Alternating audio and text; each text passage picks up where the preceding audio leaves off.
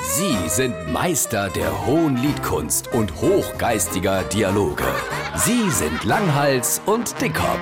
Jetzt auf SR3 Saarlandwelle. Ich kann nochmal eine Insel abhaken. Wie Mensch das? Ja, Ich habe doch so eine Wunschliste von Städte, Länder und Orte, wo ich gerne mal hin wollt. Und da kann ich jetzt ein Häkchen setzen. Ach ja, da war ich auf Zypern, gell? Genau. Irgendwo im Hinterkopf habe ich doch noch so eine vage Erinnerung, dass Zypern geteilt ist in Griechisch und Türkisch. So ist es.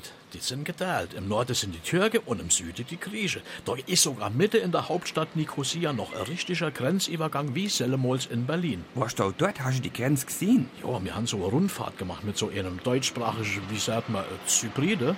Klingt richtig. Bei Männern Zypride und bei Frauen Zypresse. Ja, ja, Zypride und Zypresse. Jedenfalls hat der Zypride aus a Haufe über die Geschichte von Zypern, über den Konflikt mit der Türke und den politischen Wirrwarr erzählt und dass dort früher der Barabbas und der Lazarus und wer wär's noch alles rumgelungert haben. Die sind bestimmt mit Kreuzfahrtschiffe dorthin kommen. For six free. ja, war danach.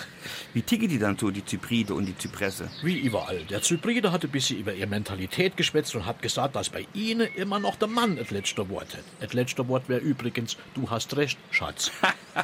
Sonst noch eine Story. Ähn noch. Auf Zypern gäb's eine giftige Schlange und ich zitiere jetzt eine Zypride. Wenn diese Schlange einen Mann beißt und der Mann kriegt nicht schnell genug Hilfe durch ein Gehemittel, dann stirbt der Mann innerhalb von 20 Minuten. Oh, leck, da muss er sich aber dummeln, der Mann. 20 Minuten sind wenig. Und wenn die Schlange eine Frau beißt, dauert sogar nur 10 Minuten. Und dann ist die Frau tot. Nicht die Frau, die Schlange.